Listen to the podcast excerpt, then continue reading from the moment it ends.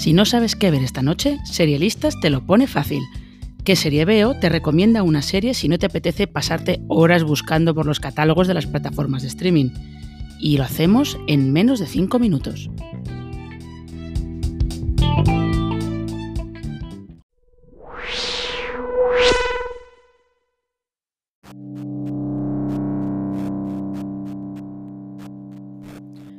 ¿Qué habría pasado si Alemania hubiera conseguido la bomba nuclear antes que Estados Unidos y hubiera lanzado una sobre la costa este del país? Pues que así es como empieza The Man in the High Castle.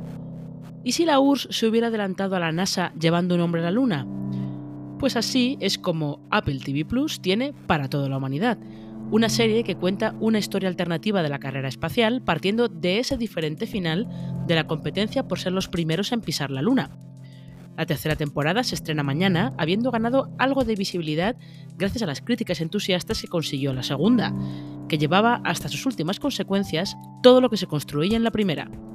Es bastante más que Mad Men en el espacio, como se ha descrito alguna vez, con más militares y momentos de tensión, claro, y merece la pena que le echemos un vistazo. Es de las mejores series de Apple TV Plus, lo que hayas decir, pero también es de las que pasa más desapercibidas.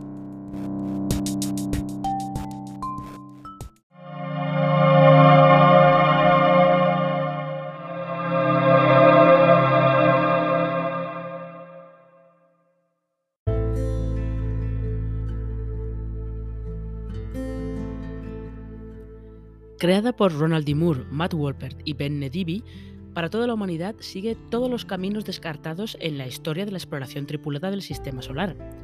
En su historia alternativa, por ejemplo, se destapa el pasado nazi de Werner von Braun, artífice del programa lunar de la NASA, y se da entrada a las mujeres en el cuerpo de astronautas mucho antes de cómo ocurrió en realidad.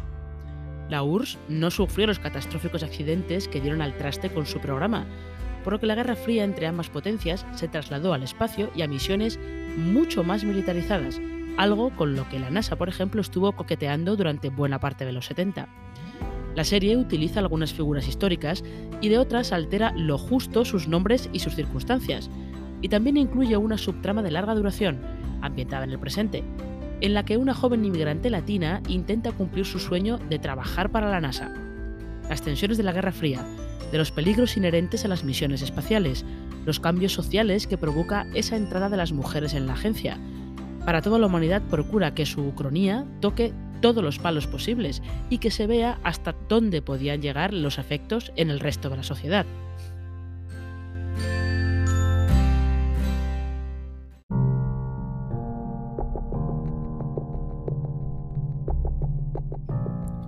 En la tercera temporada, que es la que se estrena mañana, Estados Unidos y la URSS pondrán sus miras en un nuevo objetivo de exploración, porque estamos en los 90 y esa década fue en la realidad la de la investigación de la superficie de Marte.